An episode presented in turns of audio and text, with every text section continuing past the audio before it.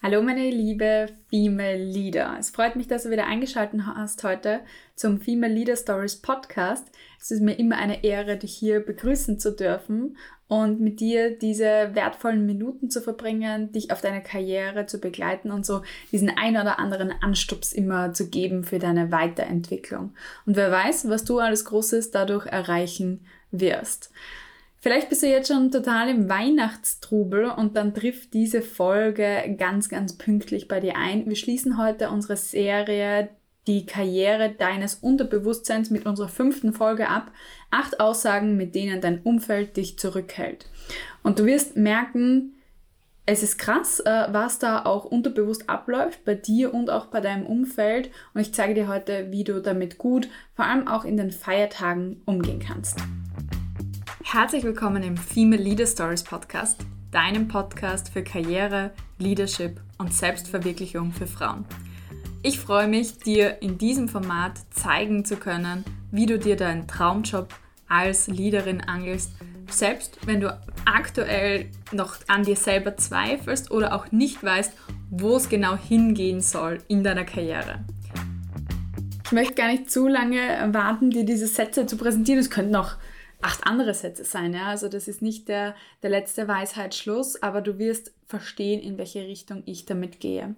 Nimm diese Sätze heute mit. Ähm, schau mal, was kennst du vielleicht auch von vergangenen Feiertagen, von vergangenen Familienzusammenkünften, Zusammenkünften mit Freunden, Dinge, die du immer wieder bekommst von denen. Und beobachte das einfach mal nur. Ja, also Ziel ist es wirklich mal zu schauen, welche Sätze kommen da, nicht zu verurteilen und nicht zu sagen, ihr Bösen, das ist auch nicht der Sinn dieser Podcast-Folge, dann zu sagen, ihr Bösen, liebe Familienmitglieder, liebe Freunde, ihr haltet mich von meiner Karriere zurück. Nein, das ist nicht mein Ziel, sondern ich möchte, dass du verstehst, was hier passiert und warum das vielleicht auch passiert, damit du auch in dir selber weißt, dass das nicht unbedingt nur was jetzt mit dir zu tun hat oder im Sinne von, dass du irgendwas Schlechtes gemacht hast oder was falsch gemacht hast. Das ist eine ganz normale Dynamik, sagen wir mal so. Das Erste, was dir passieren könnte, ist gar kein Satz überhaupt. Ja, also habe ich angekündigt, acht, acht Aussagen hier zu, zu ähm, dir mitzugeben. Aber eine Aussage kann es auch sein, nichts zu sagen null Interesse an dir, deinen Zielen, deiner Karriere, dort, wo du hin möchtest und auch kein Support auf dem Weg. Also wie oft ich auch schon von Klientinnen gehört habe, sie haben sich ihr ganzes Studium selber finanziert, sie machen eigentlich richtig eine tolle Karriere und haben sich das alles alleine aufgebaut. Ich weiß, wovon ich spreche. Ich habe es auch genauso gemacht. Ich habe auch meine Karriere ohne Unterstützung aufgebaut, mein Netzwerk ohne Unterstützung aufgebaut. Ich habe hatte keine Eltern, die mir irgendwelche Connections legen oder oder. Und das Schlimmste ist, dann, wenn du erfolgreich bist, denkst du dir so, sie werden stolz auf dich sein, sie werden äh, fragen, wie dieses Leben ist und und und. Und im Endeffekt gibt es kein Interesse. Und ja, das hält dich auch zurück, weil du dir wahrscheinlich unterbewusst dann die Frage stellst, habe ich etwas Falsches gemacht? Ich bin mein Leben lang diesem Ziel nachgerannt, auch um eigentlich zu zeigen, wie gut man ist, wie liebenswert man ist, wie, wie wertvoll man ist eigentlich auch für die Welt und für die Familie.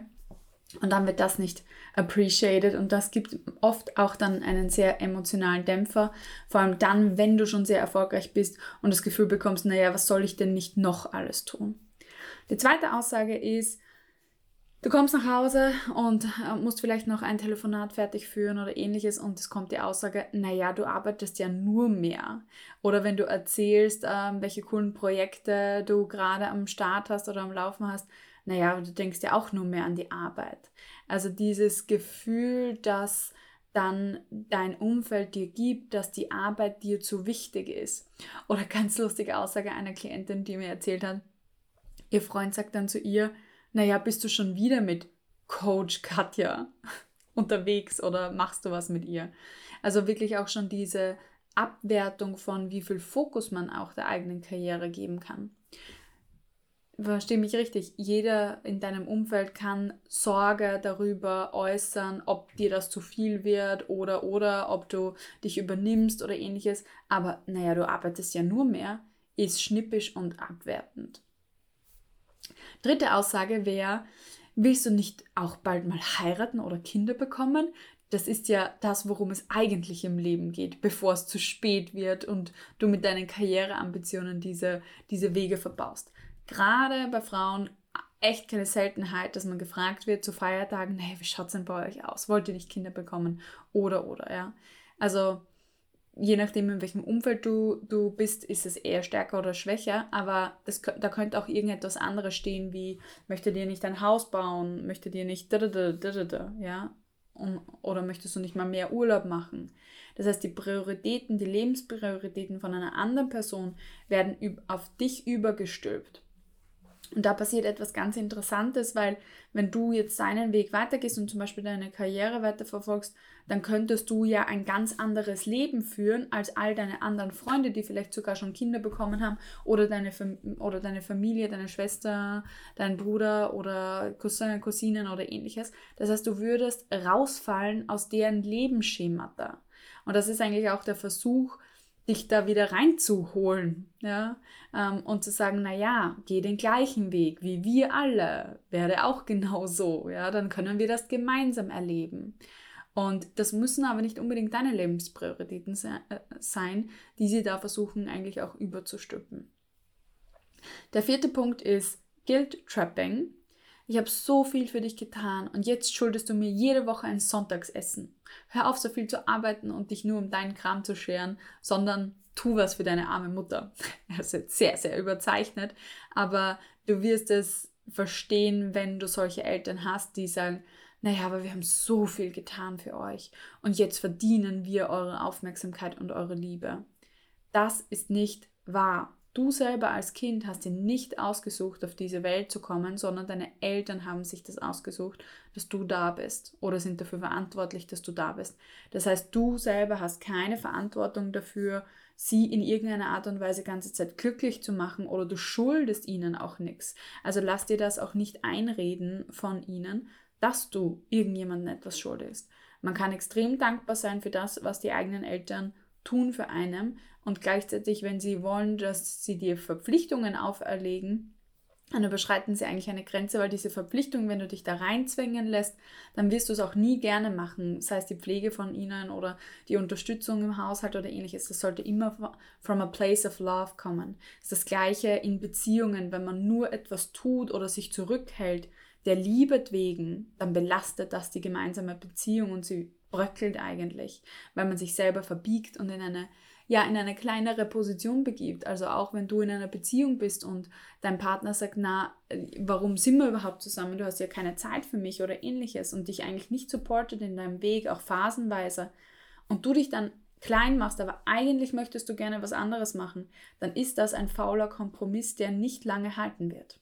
An irgendeinem Punkt wird das zu, zu ähm, explodieren oder einfach auch ähm, backfiren. Okay. Fünfte Aussage. Sie reden dir aktiv deine Träume aus. Ja, also Achtung, teile auch nicht unausgegorene Pläne, wie du weiter möchtest, machen möchtest in deiner Karriere oder unternehmerischen ähm, Umfeld mit einem überkritischen ja, Freundeskreis oder Familie. Meine Mama hat die Hände zusammengeschlagen, als ich ihr gesagt habe, ich werde meinen gut bezahlten Managerjob mit Firmenauto und Pipapo und Aufstiegschancen und allem drum und dran kündigen und mich selbstständig machen. Wieso? Weil sie das nie getan hätte. Mm. Und das ist immer eine Frage, mit wem spreche ich hier eigentlich über welche Themen? Verstehen die überhaupt, wo ich hin möchte? Gerade bei der Familie, wenn sie nicht den gleichen Weg gegangen ist in, in der Karriere oder im Business, dann haben sie häufig auch gar keinen Bezug dazu. Es kann auch ganz anders sein, aber haben eine Awareness dafür, ob sie sich überhaupt vorstellen können, wie das erfolgreich sein könnte oder oder. Ja, es ist auch ein klassischer Punkt von, von wem nehme ich überhaupt ein Feedback oder Advice an in gewissen Lebensbereichen. Sechster Punkt. Sie heißen deine Entwicklung nicht gut. Du bist jetzt so anders. Früher warst du so viel chilliger oder früher warst du das und das. Also diese Bewertung von deiner Veränderung und von deinem Wachstum. Ich habe es dir schon oft gesagt und wenn du ähm, länger schon den Female Leader Stories Podcast hörst, dann weißt du es. Deine Karriereentwicklung verändert auch dich selber. Wenn du zum Beispiel einen Sprung zur Leaderin machst, dann verändert dich das, weil du ein anderer Mensch wirst auf der neuen Position, mit der neuen Herausforderung, mit der Verantwortung, die du für andere Menschen übernimmst, für Projekte, für Ressourcen, für Finanzen. Es macht dich zu einem anderen Menschen. Und auch wenn du hier bei mir bist, im Podcast oder vielleicht sogar in einem Coaching oder in der Karriereakademie bei mir, du arbeitest an dir selber, du arbeitest an deinen Stärken, Werten, Träumen, du wirst ein anderer Mensch dadurch. Und das fällt dem Umfeld auf. Erst letztens hat eine, eine, äh, best, also eine sehr, sehr gute Freundin von mir gesagt, die mich schon ewig kennt, ja, du bist jetzt so anders wie früher. Und hat gesagt, naja, ist das was Schlechtes oder was Gutes für dich? Sie meint, gar nichts davon. Es ist einfach anders und sie nimmt es wahr. Also das ist zum Beispiel eine neutrale Bewertung und man findet dann die Basis, wo man die Basis findet füreinander, für die Freundschaft, ja auch in der Weiterentwicklung von allen Personen. Aber wenn das als negativ bewertet wird, dann hält dich das auf jeden Fall zurück. Und da ist es, liegt es wirklich auch daran, dass die Menschen dich in dem Umfeld haben wollen, wo du warst oder in dem du bist ein Systembaustein und du sollst dich nicht verändern, weil das bringt das ganze System zum Wanken. Und das Einzige, worauf Freundeskreise, Unternehmen, Systeme, Familiensysteme aufgebaut sind, ist eigentlich Überleben. Und das heißt nicht Wachstum, ja, und sich weiterentwickeln und Growth und so weiter, all das, was dir vielleicht wichtig ist. Das heißt nur Überleben. Und selbst wenn das, vor, wenn das so schmerzhaftes Überleben war, macht das nichts, weil es ist, das System überlebt. Und dann verstehst du auch, warum die Menschen deine Entwicklung nicht gut heißen. Ja. Kann auch sein, siebte Aussage, dass sie nicht deine Grundbedürfnisse mh, mm, befriedigen. Also ganz in der ersten Folge von der Karriere deines Unterbewusstseins, hör dir die unbedingt nochmal an, wenn du noch nicht dort warst, habe ich dir die drei Grundbedürfnisse deines Unterbewusstseins mitgegeben. Einerseits, ich bin nicht genug, also oder ich bin genug, ich gehöre dazu und ich bin sicher. Und wenn dir dein, Unterbewu und wenn dir dein Umfeld nicht vermittelt, dass all diese drei Bestandteile da sind und, und äh, vo vollendet sind bei dir in diesem Umfeld, dann halten sie dich schon zurück, weil dann geben sie dir, dir eigentlich ganz, geben sie dir nicht das oder schaffen nicht diese Atmosphäre, wo du diese Grundbedürfnisse befriedigen kannst. Natürlich ist es ultimativ in deiner Verantwortung, die zu befriedigen, heißt aber auch, sich dann ein Umfeld zu suchen, wo das positiv gelebt wird. Und ja, achte, achte Aussage, sie reden deinen Erfolg als selbstverständlich ähm, nieder oder sie, sie reden ihn sogar klein im Vergleich zu anderen, so wie du ähm, hast gerade eine Beförderung bekommen und der erste Satz, der fällt, ist, ah naja, wurde eh Zeit, du hast jetzt eh schon ganz schön lange gebraucht oder ach so, und die XY hat auch eine Beförderung bekommen, aber für eine viel höhere Position. Das heißt, es ist eine sehr toxische Art und Weise, dann mit deinem eigenen Erfolg umzugehen.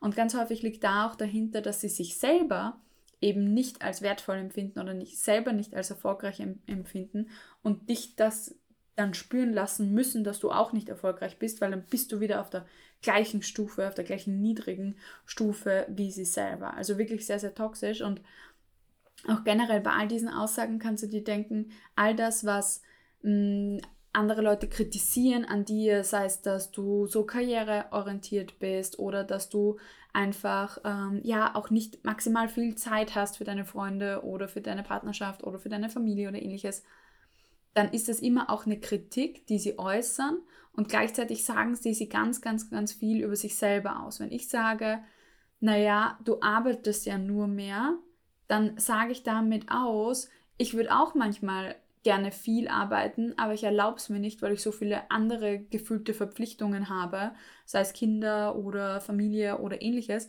Und deswegen tue ich es nicht und deswegen darfst du es auch nicht tun. Also es ist wirklich diese, ja, es ist fast Neid, ja, dieses, wenn ich es nicht haben kann, dann kannst es du auch nicht haben.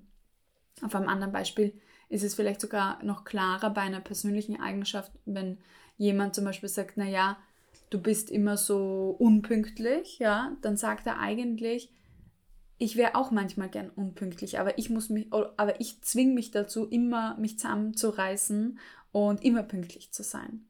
Also betrachte diese Aussagen auch tatsächlich als Selbstaussage über diese Personen.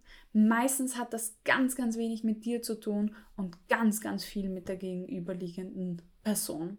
Das möchte ich dir auf jeden Fall mitgeben, dass du auch bei einem Weihnachtsdinner oder ähnliches sitzt und wenn du dann eine Kritik einfängst über dein Leben oder irgendwie einen scharfen Kommentar, dass du dir denkst, was sagt das jetzt über mein Gegenüber aus?